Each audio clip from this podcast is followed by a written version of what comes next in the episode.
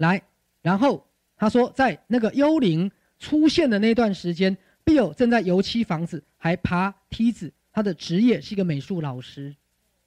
所以各位，你有没有发现，你转世的人格会来帮助你？所以前世的自己，因为要躲避动物，躲在树上，后来在树上睡着了，平衡感不够，掉下来摔死。所以这一世的自己正在油漆屋顶。所以因为转世的关联性，这一世的自己有没有可能收到前世的记忆？有没有可能有一个可能性从楼梯上掉下又摔死？于是存有的这个转世来干嘛？来叮咛你。爬高的地方注意一点，所以各位记得，未来的你会来拯救你，过去的你也会来拯救你。就你们以前在修行里面讲到轮回转世，都很多负面，有没有？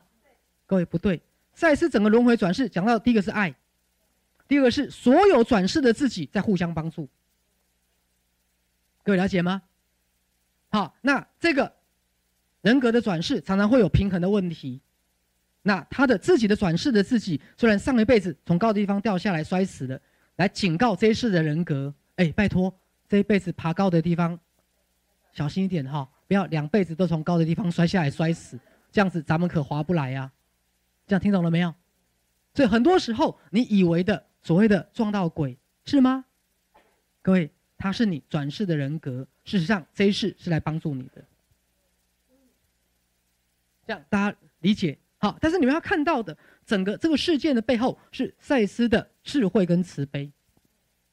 所以你在这一世遇到的困难，第一个可不可以跟你的存有求助？可以。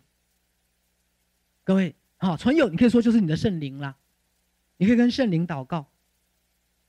好，亲爱的伟大的圣灵，我现在遭遇到了健康的问题，遭遇到了情感的问题，你能帮助我吗？有没有？